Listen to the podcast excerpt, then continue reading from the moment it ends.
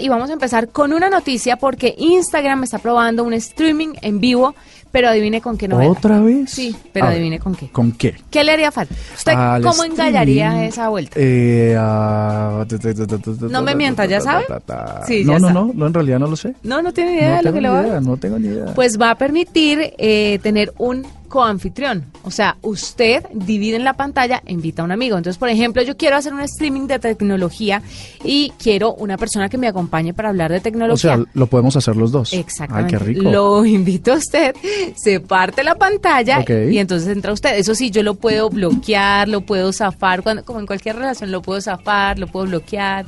Sí, cuando, cuando no estás tan de acuerdo con la opinión distinta, Y entonces lo como bloqueas. una relación sana, todo estará bajo mis términos, o sea, bajo los términos de la persona principal, del anfitrión original. En tus términos, o sea que tú eres la que conduce los, Sí. la- la- los destinos de las relaciones. De las relaciones de redes sociales. De Sí, redes sociales. Toda la razón. Oye, pero eso está cool. Entonces, yo inicio un streaming. sí, señor. Y entonces digo... eh, Una transmisión en vivo a través de Instagram. Entonces ¿listo? digo, invito a Juanita y entonces te tengo entre mis contactos y tú aceptas y se inicia una única transmisión con los dos, como, como un hangout o algo así. Usted empieza a hablar, empieza a echar chismes, a echar rulo ahí conmigo en ese streaming en vivo, pero cuando yo quiera lo corto, cuando yo quiera lo bloqueo, cuando yo quiera, pues decido silenciarlo, porque la titular soy yo. Entonces voy a ser la única dueña de esa transmisión en vivo. Ah, eso está súper. ¿Y cuándo empieza? Eh, de- están haciendo las pruebas con algunos usuarios, pero no corra a hacer transmisión en vivo desde ya porque todavía no está para todo el mundo.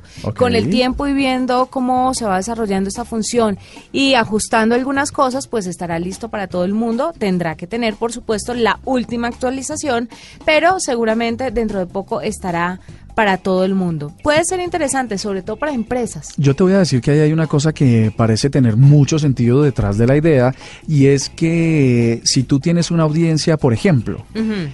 Es más, borra lo que acabo de decir. Voy a, voy a decir de dónde creo que sale esto. ¿De dónde? En los retos que han hecho los eh, artistas cuando lanzan sus, ah, sus canciones, o con el Bucket Challenge, o con todas esas cantidades de acciones, Ah, sí, en las que yo digo, reto a Juanita Kremer a que se eche agua en la cabeza, ¿cierto? Con hielo.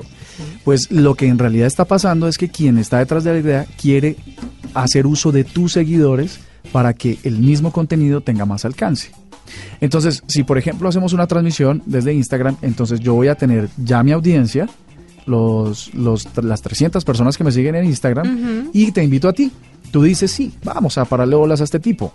Pues entonces ahora tengo los 100 mil que tú tienes, más mis 300, entonces tenemos 100 mil 300 personas conectadas. Es decir, que se amplifica el alcance. Claro, no es que me estés amplificando mucho, pero bueno. Yo no te amplifico mucho, pero tú me amplificas un montón.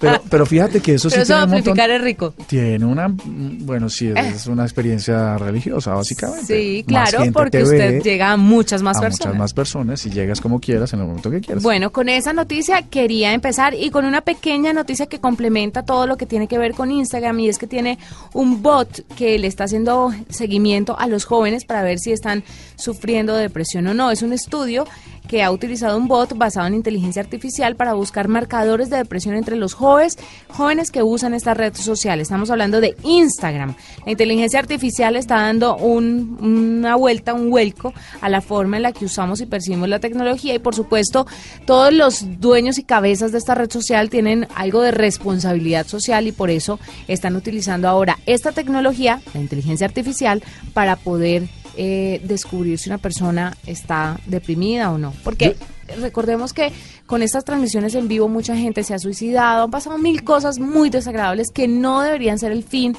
ni de la vida ni de las redes sociales, por supuesto. Pues mira que yo ahí sí también tengo una opinión que darte y es que no sé qué tanto vaya a funcionar en Instagram, sobre todo porque, como sabemos, Instagram es una red social más basada en, la, en los factores positivos de lo que le pasa a la gente. Entonces, por ejemplo, a mí me pasaron tres embarradas en la Feria de las Flores que no le puse foto. Más bien, todo lo chévere que me pasó, le puse foto. Entonces, digamos que el algoritmo que podría identificar a través del matching, matching learning o, la, o estas eh, tecnologías de cognitivas para identificar automáticamente comportamientos, pues de pronto no, no los identifica muy claramente en Instagram porque uno casi todos los momentos están asociados a felicidad o a cosas positivas. ¿O será de que de pronto en pronto- Facebook sí? Pero ¿será que de pronto usted sigue gente demasiado positiva y de pronto no a la negativa? Pues la verdad es que yo tengo como mil seguidores en Instagram y veo que todo el mundo pone Porque las mire, cosas chéveres. mire, por ejemplo,